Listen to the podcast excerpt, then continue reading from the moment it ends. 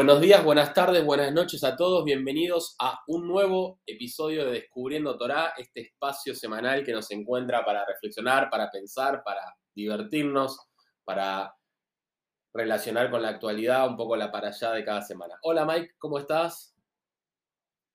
Bien, excelente. ¿Vos cómo andás? Bien, todo bien acá, contento acá en este espacio, este oasis que tenemos en la semana para pensar y relajarnos y un poco eh, hacer otras cosas más allá del día a día. y bueno, hablando de reflexión, me parece que esta para allá que tenemos es eh, muy reflexiva. Es Moshe que, que parece que nos comparte sus reflexiones, un poco de, de su vida y del periodo eh, con el pueblo en el desierto. ¿O vos cómo, cómo fue tu impresión? Sí, seguimos un poco, como decís vos, con el monólogo de Moshe, ¿no? Todo el quinto libro, este, este libro de palabras de Barim, ¿no? De alguna manera eh, es todo un monólogo largo, un, stand-up, ¿no? De Moshe, porque también de alguna manera cuenta todo lo que pasó en los demás libros, pero lo cuenta con su visión, ¿no? Con su, con su impresión. Siempre que hay un resumen de algo, alguien está resumiendo, alguien está poniendo unas cosas, sacando otras, en este caso eh, es Moshe. Y bueno, nos toca esta para allá, que es la número 46 ya. Con esta completamos todas las grabaciones de, todo el año, impresionante, las 54 para allá, ¿no? Total, para yo, total que hay. Con lo cual tenemos esta, la número 46, que es Eikev, que significa la traducción consecuencia, ¿no? La consecuencia. Eh, y también significa eh, talón, ¿no?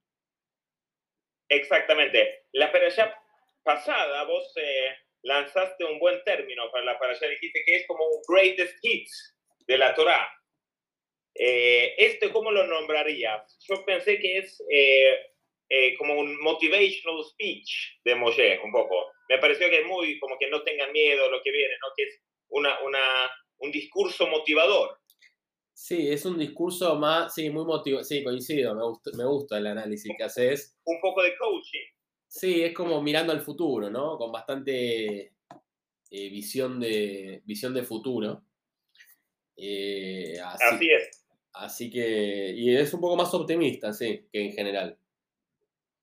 Y como dijiste, como consecuencia, también algunos otros eh, productores, Rashi, por ejemplo, dice como recompensa sí, ¿no? O como resultado final sí, sí siendo condicional. Si hacen esto, va a dar esta recompensa, o como vos bien dijiste, consecuencia. Pero también es esta cosa medio curiosa que también significa talón y que tal vez la parasha es más famosa por significar justamente talón. Si bien que acá es, eh, puede estar adentro del idioma, pero esta parece talón, sí parece estar definitivamente de más, ¿no? Tiene que haber alguna otra explicación. ¿Tenés algo de eso? ¿Sabes algo de eso? Tengo algunas interpretaciones, pero prefería primero empezar como contándola y después las reflexiones, como, pero, pero arranque, pero decime vos. Vamos con estas al final. Decime vos, Mike, si, si tenés ya para empezar alguna reflexión sobre por qué consecuencia, talón, Eikev. Bueno, eh, vamos a hacer lo que decís, vamos a guardarlo para, para el final los principales, pero una que conecta con la peralla anterior, podemos dar solamente para dar esa, ese encadenamiento y después vamos avanzando. Eh, la allá anterior, Baet Hanan, ahí se eh, repitieron por segunda vez en la Torah los diez mandamientos y los, el número 10 en hebreo tiene la, es la letra Yud. Entonces, si combinamos la letra Yud con Ekev, tenemos Jacob. Eh, y esto es insinuando que estos diez mandamientos es para los descendientes de Jacob. Y bueno, Jacob significa justamente el que agarra el talón. Sabemos que en el embarazo eran mellizos. Eh, y Jacob y Jacob sale agarrando el, el talón de, de Esab y, y, sale así. Pero bueno, después hay otros comentarios, seguramente vos tenés algunos sobre por, por qué se mete esta palabra tan extraña del talón acá pero vamos para adelante primero, ¿no? Sí. ¿Cuál es la, relación? Yo me acuerdo de los mellizos, esos que eh, y Jacob y el talón, pero ¿cómo, ¿cómo se relaciona con esta para allá? Me, perdí esa parte, perdón.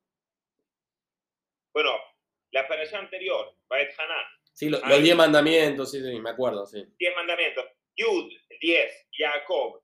Y después Jacob es justamente el que agarra el talón. Por eso se llama Jacob. es decir, adentro del nombre Jacob está la palabra Ekev. De hecho, Jacob significa talón, el, que, el que tiene el talón. ¿Por qué? Porque en el embarazo su madre era Rivka o Rebeca. Rebeca estaba embarazada con Esab y Jacob. Entonces, cuando salió, ¿quién salió primero? ¿Quién fue el primogénito? Esab. Esab. Y Jacob ahí agarrando su talón salió también. Así salieron de eh, al mundo. Bien. Eh, y, por eso, eso es una, explicación. Después, como todo en la Torah, hay un montón de, capas de interpretaciones a esto. Pero por ahora avanzamos con la para allá. ¿En qué entonces? Bueno, para allá empieza como siempre con la palabra del título. Dice que era consecuencia, ¿no? Dice, como consecuencia que ustedes obedezcan las leyes, esta será su recompensa, ¿no? Y empieza a eh, decir que Elohim cumplirá como el pacto ¿no? que, habían firmado y que tendrán muchísimas bendiciones, ¿no? Como está claro como la consecuencia, ¿no? Recompensa por la obediencia, bendiciones de todo el tipo para el pueblo, ¿no? Eh, dice, o sea, entonces empieza a describir, ¿no? Las bendiciones, la multiplicación, de la riqueza, de la salud, de, bueno, un montón de cosas que tendrán en la tierra de Israel. Acuérdense que están antes de cruzar el río, enfrente, en Jordania, tienen que cruzar el río y de alguna manera, por lo que dice acá en Israel, va a haber cosas muy buenas, muy, muy buenas. Entonces, medio como que por un lado le dice, le adelanta que va a ir todo esto bueno si cumplen, si siguen cumpliendo, pero por otro lado le dice no se agranden. Cuando venga todo esto bueno, tienen que seguir cumpliendo, no se olviden de mí. ¿no? Da la sensación que, que habla un poco de eso. Eh, que sigan siendo humildes, que no sean orgullosos eh, en ese momento. Eh, y empieza a relatar también parte del pasado, ¿no? Relata todo lo que pasó con el becerro de oro, medio para recordar esto, ¿no? Cuando se olvidaron de Dios, de alguna manera las, las tablas de la ley, toda esa anécdota, toda esa, anécdota, todo ese drama que, ocurrió, que después tuvo que ir a buscar otras tablas, que rompió las tablas anteriores, que ya sabemos. Eh, entonces hace como un resumen como bastante filosófica esta, esta para allá, ¿no? después dice, ¿qué pretende Hashem de ti? Se pregunta Moshe, ¿no? ¿Qué pretende de ti? Eh, dice, bueno, lo primero que dice que temas en reverencia a Hashem y cumpla sus leyes, que lo ames, un montón de cosas, pero empieza como que le tengas respeto, de reverencia, con un poco de miedo, ¿no? Que con eso sería como lo más importante, parecería. ¿no? No, absolutamente. En, hebreo hay como lo, no sé, el temor, ¿no? Es, llamado Yirat Shamay, significa temor al cielo. Es como que lo, lo, principal para poder ni siquiera empezar a estudiar Torah, ¿no? Eh, hay un libro famoso eh, de, de, Torah que dice, eh, que recita el, un, un versículo que dice, Reshit O sea, para el, el, comienzo de sabiduría es tener temor al cielo. Si no tenés temor al cielo, no, no, no, puedes ni siquiera comenzar a tener sabiduría. Pero, y acá me gusta mucho lo que dijo, eh, lo que dice en la parashá, ¿no? Eh, como si recorrido, ¿eh? una, una, frase que me parece que es, que uno puede relatar con su propia vida, es envió dificultades para probarte para determinar qué hay en tu corazón. Entonces es como que ver todas estas dificultades que, que, que tuvieron que superar en, en, el, en, el, desierto, es como que Hashem dice, yo creo mucho en vos, creo que vos tenés capacidad de, de superarte, de, de, crecimiento, pero para ver realmente qué hay ahí, tengo que mandarte una prueba para ver cómo la, cómo la superás. Bien. Sí, tiene muchos conceptos así, o frases, ¿no? A mí también me llamó la... Bueno, cuando habla de todas estas mitzvah, ¿no? Mitzvot que hay, algunos relacionan lo del talón de Aquiles como diciendo, bueno, ¿cuáles son las mitzvot que más te cuestan, ¿no? Las que decís, bueno, esta no la hago, esta no la cumplo. Entonces, talón de Aquiles como que, bueno, todas son importantes. Medio como, viste lo que es el talón, ¿no? El talón es una partecita del cuerpo que te pegan una patada. A mí me, te pegaron una vez, una, una vez me, pegaron una patada en el, en el talón, en el tobillo, ¿no? Es ahí al lado. Y te deja sin caminar. Es como una, aunque te den un golpecito ahí, no podés caminar. No es que te partiste un hueso, no es que te... Pero si te, te, pegan en, fuerte en el tobillo, eh, de alguna manera eh, es, un, ah, no sabía es un punto... Para, los jugadores de fútbol, Sí, sí, te permite mantenerte en pie. eh, también el talón tiene que ver con, con el pie, ¿no? O sea, los pasos, ¿no? Los distintos pasos que, que, uno va, va, dando, ¿no? Y un poco Moshe relata los distintos pasos que dieron ellos para llegar hasta acá, ¿no? Eh, sí, sí. De alguna manera... Y lo relata desde su perspectiva. Dijo, yo estuve ahí sin comer y sin beber y sin dormir 40 días y 40 noches. Lo, lo relata, antes era que la Torah lo, lo narra desde que dijo que Moshe lo hizo. Como que el narrador es de alguna forma una, una tercera parte. Ahora es más autobiográfico de Moshe. Exactamente. Que lo relata desde, su, desde su lado, ¿no? Sí, y después habla bastante del dolor, ¿viste, Mike? Eh, ¿No? O sea, habla... Sí, se enoja. Está, en medio enojado Moshe ahí con él. Eh, se, se, abre, entra un poquito más en confianza, parece, ¿no? Como que en esta última, estos últimos discursos de Moshe, él le da un poco de paliza también, ¿no? Sí, medio como que yo lo que entiendo es que habla un poco de cómo afrontar el, el dolor, ¿no? Como que el dolor no limite al espíritu, ¿no? como que no importa tanto la circunstancia, sino la, actitud que, uno tiene, ¿no? Como, no sé, vos te puedes enojar con las cosas o puedes ser optimista, no sé, o, no sé, aunque seas pobre o rico, mm, lo que importa de alguna manera eh, más que nada es la, actitud, ¿no? Es decir, bueno, alguien puede estar, no sé, un ejemplo que escuché, alguien puede estar, no sé, postrado en una cama, eh, pero de alguna manera lo que lo va a salvar es la fe más que, que, que el enojo, ¿no? Como en cualquier circunstancia, como, como que eso hace más la diferencia que la circunstancia misma muchas veces, ¿no? Em, la famosa emuná. Exactamente. Eh, así que bueno, y después, bueno, relata un poco todas cosas del país, como de nuevo, ¿no? Un, compendio, ¿no? Eh, hay una frase que me gustó que dice, vas a saber en tu corazón que así como un padre castiga a, Dios, a su hijo, Elohim te castiga a vos, ¿no? Como de una manera, viste, cuando, bueno, ¿por qué me pasa? ¿Cuántas veces escuchaste, no? ¿Por qué me pasa a mí esto? ¿Por qué me está pasando, no? O sea, eh, eh ¿no? O sea, uno de... Sí. Este ejemplo es comparable con si uno tiene hijos chicos y, por ejemplo, ellos quieren un caramelo, por ejemplo, y uno dice, no, caramelo no y se pone a llorar y realmente sufre, el hijo realmente lo pasa mal, porque no entiende por qué no le vas a dar. Y el, y el padre dice, no, bueno, caramelo alguna vez, pero muy medido, porque hace mal. Eh, y no es imposible hacer la, la, comparación con la vida de uno. Yo quiero más caramelos, yo quiero más caramelos. Y nuestro padre dice, no, eso se separó. Y nosotros no entendemos por qué y cuestionamos el padre y creamos que el padre nos trata mal eh, etcétera, mientras que en realidad no está cuidando. Sí, sí, no, eh, tal, tal cual, tal cual lo que vos decís. Hay dos conceptos que están buenos que escuché del doctor Cohen, que uno dice medio como que el sufrimiento es inversamente proporcional. O sea, o lo primero es, bueno, si vos tenés el sufrimiento, las injusticias, el dolor, bueno, ¿cómo, cómo es compatible eso con, con un Hashem piadoso, no sé, un Hashem compasivo, ¿por qué me trae sufrimiento, injusticia, dolor? ¿Por qué a mí, no? Esa pregunta. Entonces, bueno, tiene que ver un poco como lo que vos decís, ¿no? De probablemente con, lo del saber, ¿no? Como vos no entendés por qué te pasan las cosas, pero muchas veces te pasan por algo y para aprender algo, no, más, no tanto por qué, sino para qué, ¿no? Eh, y ahí entra una relación que es interesante, que es como, como que el sufrimiento es inversamente proporcional al saber, al conocimiento. Cuanto más vos entendés, probablemente menos sufras, ¿no? Eh, probablemente. Más allá de que hay Te cosas... podría decir que... Sí. Sí, perdón. Perdón, sí, sí, seguí. No, más allá de que hay cosas que obviamente uno no entiende cuando, cuando pasan, pero después por ahí con el tiempo empieza a entender por qué, para qué le pasó.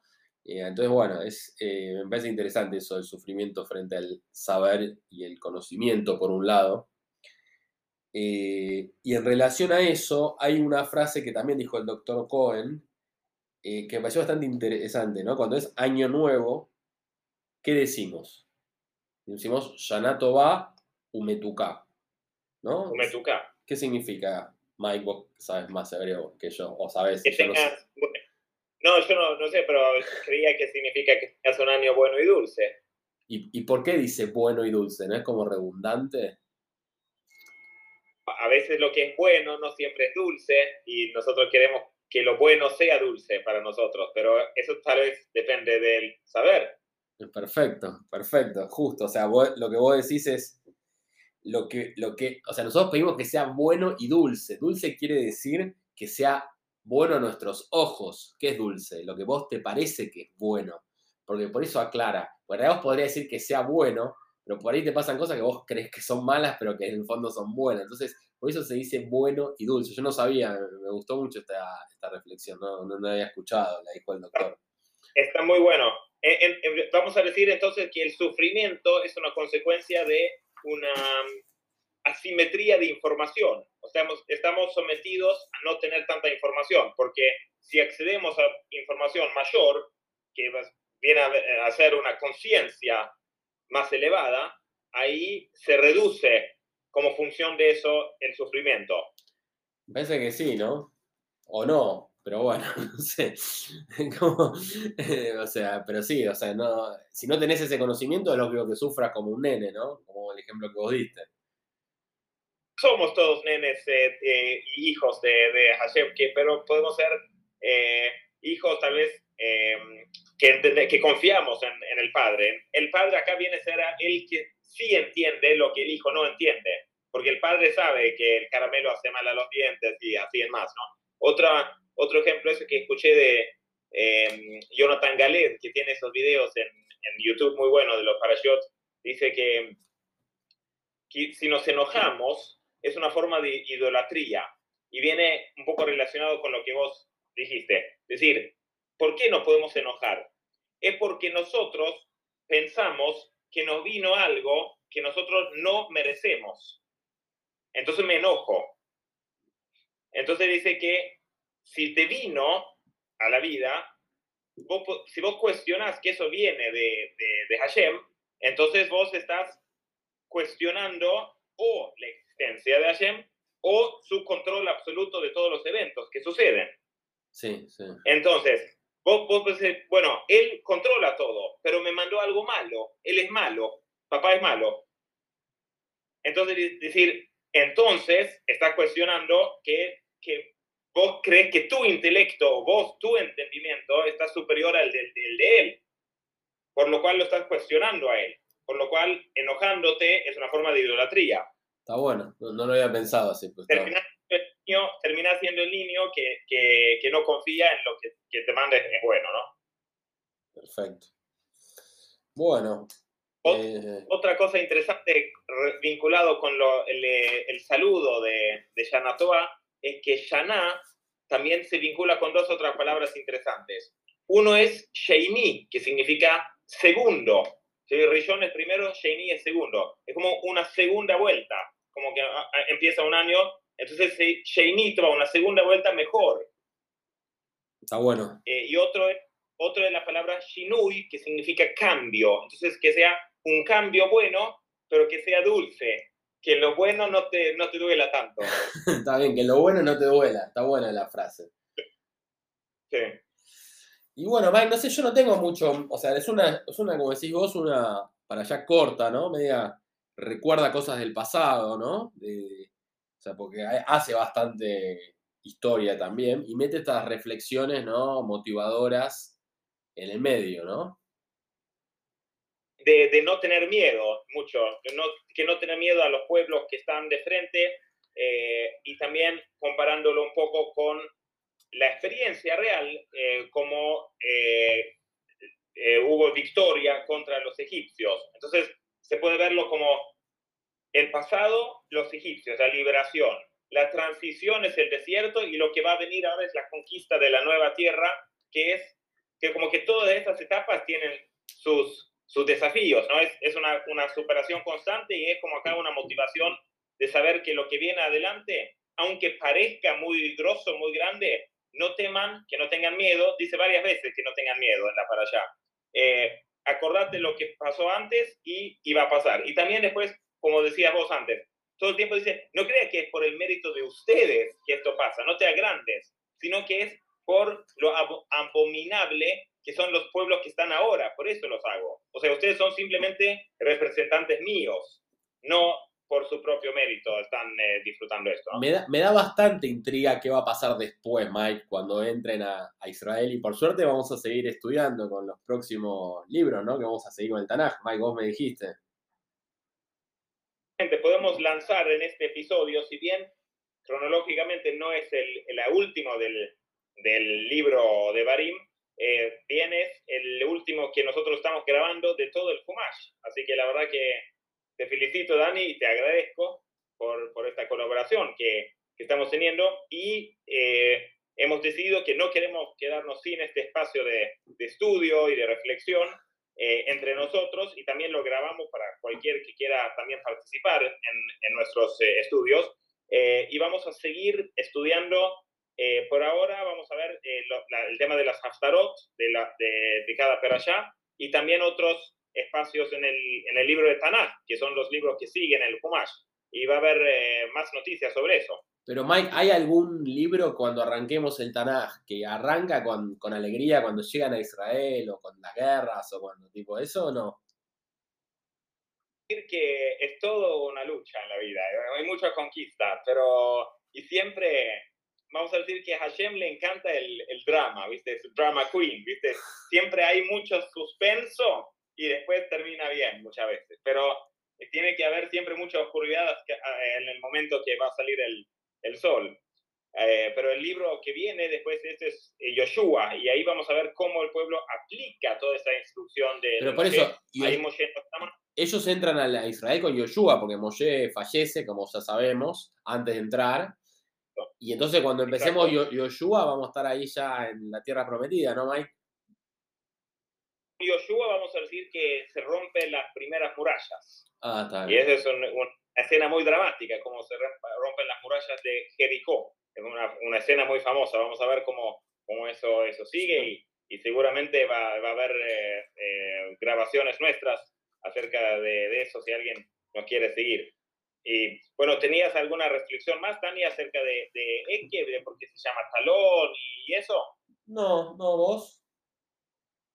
Tengo una que es el tema de ahí, que es para Jacob los diez mandamientos. Y por otro es que el, el talón, justamente en el cuerpo, es en la parte más baja del, del cuerpo, ¿no? Es como el con la cual pisás.